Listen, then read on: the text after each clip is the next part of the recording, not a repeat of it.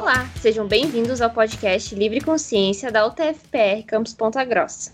O episódio de hoje será apresentado por mim, Milena Maier, e pelo Arthur Tax. Olá, Arthur. Olá, Milena. E hoje, dia do podcast, vamos falar um pouco sobre essa incrível plataforma de streaming e traremos como convidados os fundadores do Emílias Podcast Mulheres na Computação, um projeto de extensão da UTFPR do campus de Curitiba.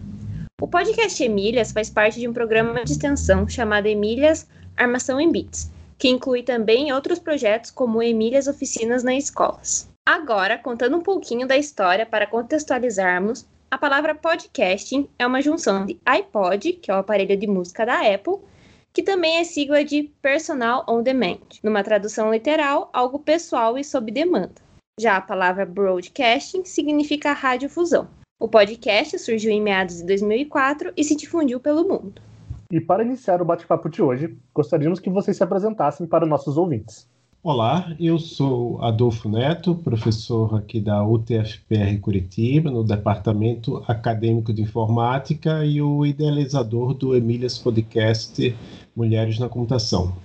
Meu nome é Maria Cláudia, sou professora do Departamento Acadêmico de Informática do campus Curitiba, da UTFPR. Atualmente sou coordenadora do programa de extensão Emílias Armação em Bits. Primeiramente, gostaríamos de saber qual é o foco do podcast Emílias?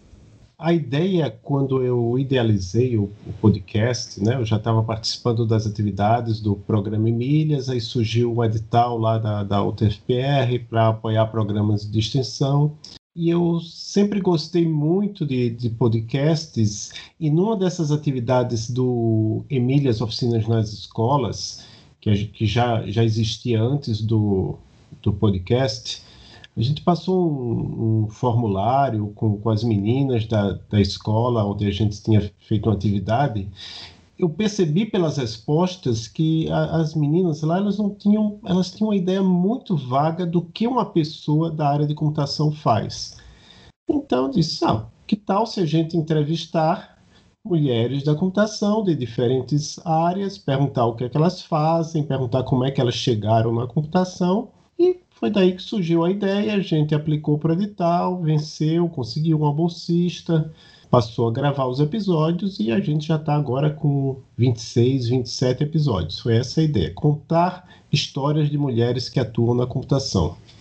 E quando e como surgiu a ideia de fazer o podcast? Então, foi no ano passado, em 2019, quando surgiu o edital para projetos de extensão né, da UTFPR como o Emílias ele já tinha uma, uma certa caminhada, né, é, fazendo atividades em escolas com meninas, também palestras, eventos na universidade. Além disso, indo a empresas, fazendo palestras nas empresas também para profissionais, a, a gente resolveu pensar no Emílias também como um programa de extensão.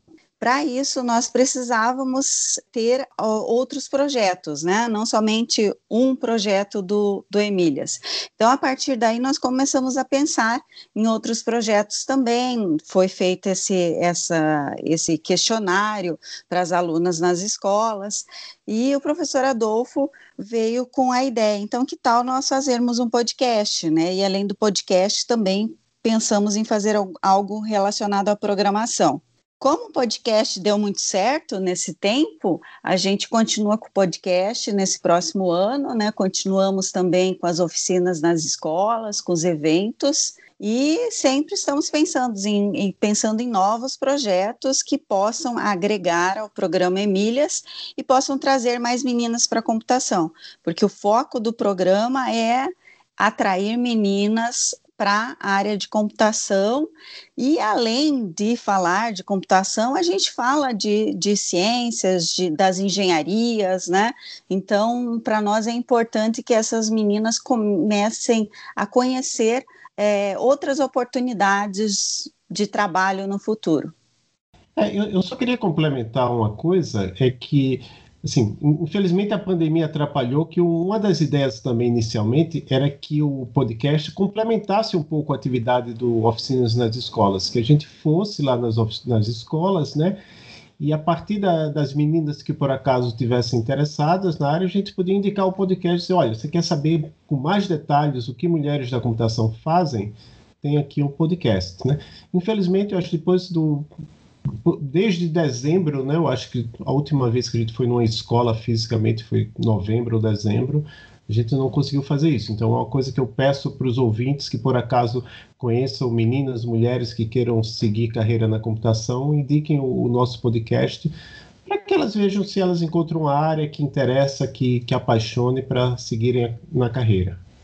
E para quem está nos ouvindo e tem curiosidade de saber um pouco mais sobre o assunto, o que é necessário para desenvolver um programa de podcast? Essa questão, eu, eu mesmo, quando eu comecei, eu não sabia todos os detalhes, né? Fui aprendendo, até usando a experiência de outros podcasters, do pessoal lá do, do podcast Somos Cíntia, lá da UFPE, porque, por exemplo, quando eu comecei, eu usei um site chamado Megafono, Hoje a gente usa o, o Anchor, porque é gratuito, mas aí você tem que saber que você tem que gravar um MP3. Então, basicamente, você precisa ter algum software para fazer a gravação. Tem várias alternativas aí no, no mercado, o Google Meet, o próprio Zoom, o Skype, o StreamYard, muitos deles gratuitos com certas limitações. Depois que você grava, que você pode gravar só, só áudio ou áudio mais vídeo, depois que você grava, você tem que fazer uma edição. E aí eu, particularmente, eu uso um software chamado Audacity, porque ele é, é livre, então qualquer pessoa pode baixar, não precisa pagar nada. Depois que você edita, gera um arquivo MP3, sobe na plataforma, escreve um texto descrevendo o que tem no, no áudio, né, quem, quem é que foi entrevistado. O nosso podcast é basicamente de entrevistas, então a gente escreve um texto dizendo quem foi entrevistado.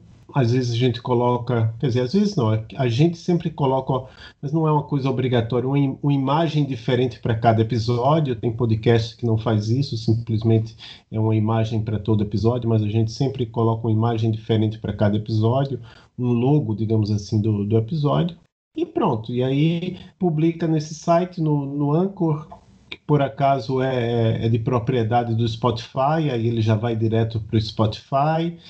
Você precisa ter um pouco de conhecimento a mais, mas nada muito difícil tecnicamente para poder colocar o seu podcast em outras plataformas que são usadas por pessoas que escutam podcasts, como o Google Podcasts, o Apple Podcasts, o Deezer.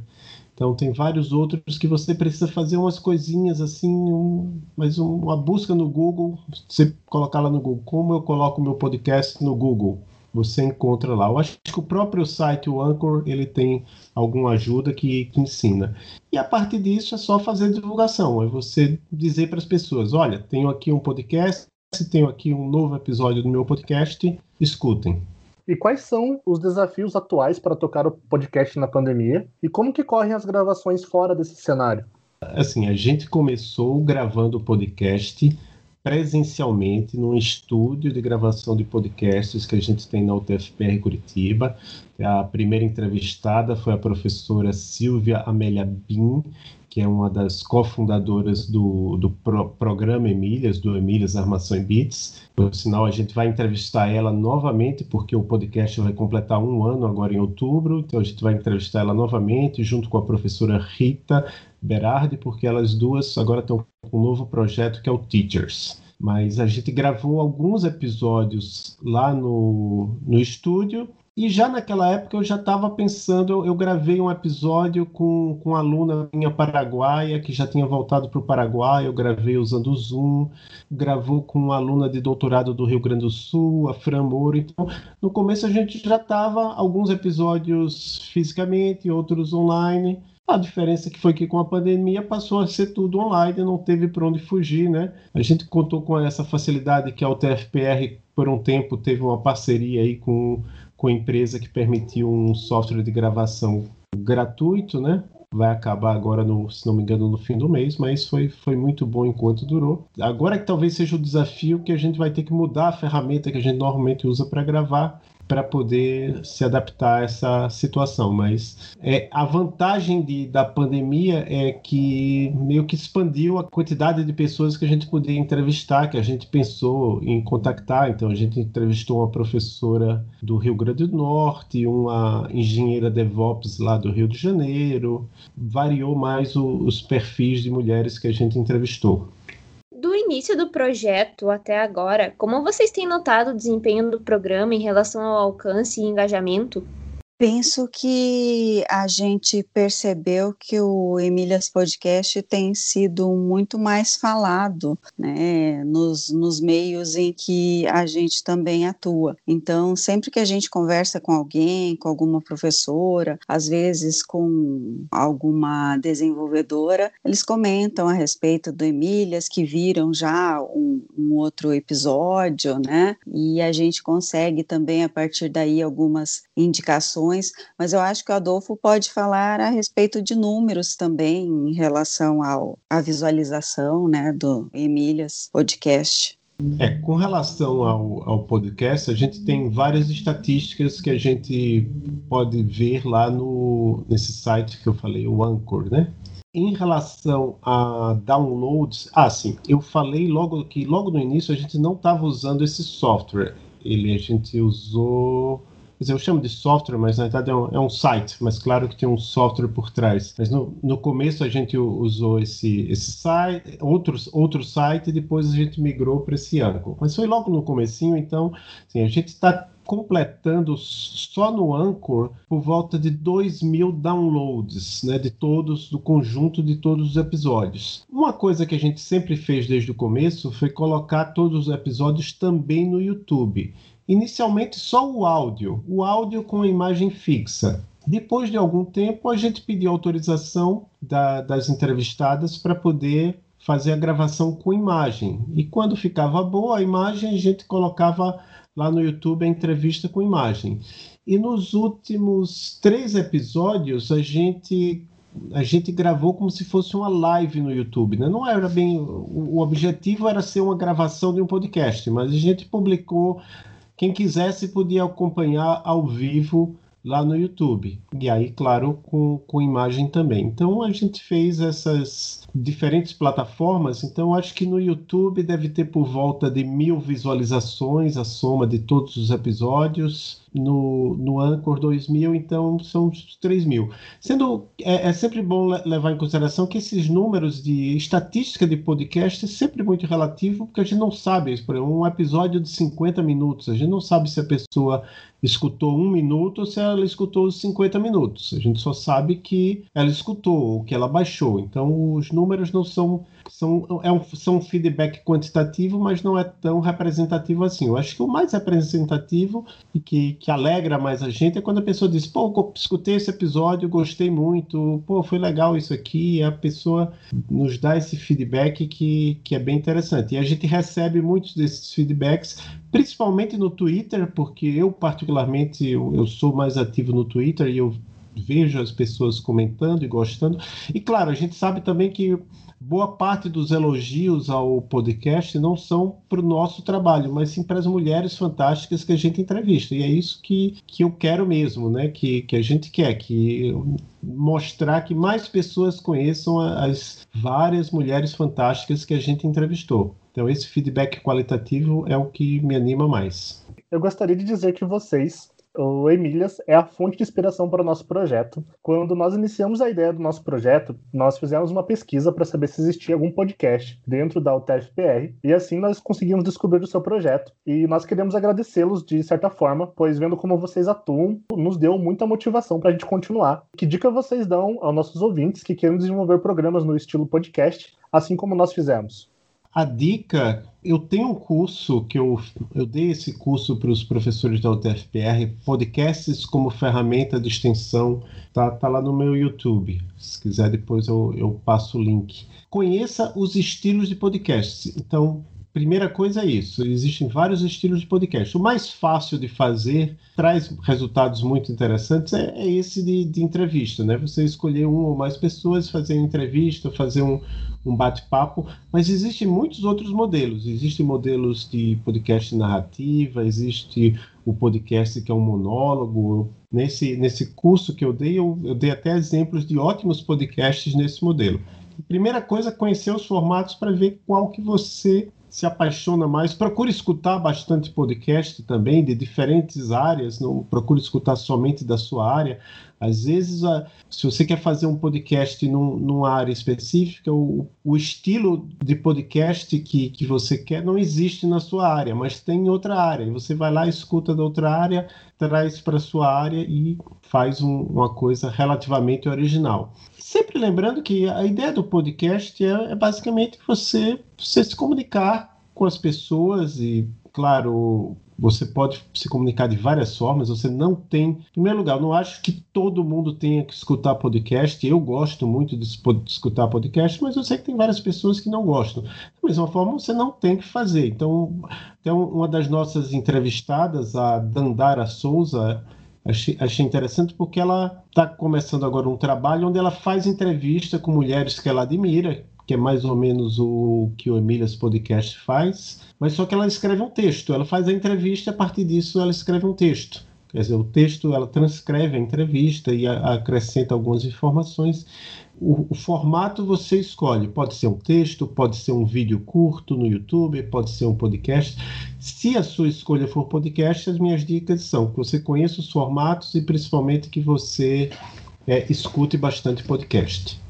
Bom, então chegamos ao final da nossa entrevista com a equipe do podcast Emílias. Mais uma vez agradecemos a eles pela participação e pela disponibilidade e deixamos o espaço para as suas considerações finais. A minha consideração final é agradecer o, o, convite. Fico feliz que o nosso podcast tenha servido de inspiração para o podcast de vocês e desejo boa sorte e vida longa ao projeto. Eu até criei uma página ainda meio informal com os podcasts que estão de alguma forma relacionados ao TFPR e o de vocês já está lá na lista. Eu também concordo com o professor Adolfo, né? Acho que a gente tem que agradecer a, ao convite de vocês. Bem importante que nós da UTFPR também, de alguma forma, tenhamos conhecimento de outros projetos que estão acontecendo né, nos nossos campos muito legal saber que vocês se inspiraram no Emílias, né? A gente tem recebido algumas alguns feedbacks deste tipo, né, de, de pessoas também que participaram de alguma atividade do Emílias e acabam se inspirando até para mudar de área, né? Então é legal saber que algumas pessoas se inspiram nas nossas atividades e, inclusive, acabam criando também outros formatos, né, de podcast ou então de eventos. É muito bom saber disso. Agradeço o convite. E espero que também, né, façam votos que o podcast de vocês tenha continuidade e muito sucesso. Estamos encerrando o episódio de hoje do Livre Consciência. Agradecemos também aos ouvintes e desde já deixamos o convite para nos fazerem companhia nos próximos episódios. Lembramos que eles estarão disponíveis em nossa página do Spotify todas as quartas-feiras a partir das 18 horas. E também vocês conseguem nos acompanhar através do nosso Instagram, arroba Livre Consciência. Até mais!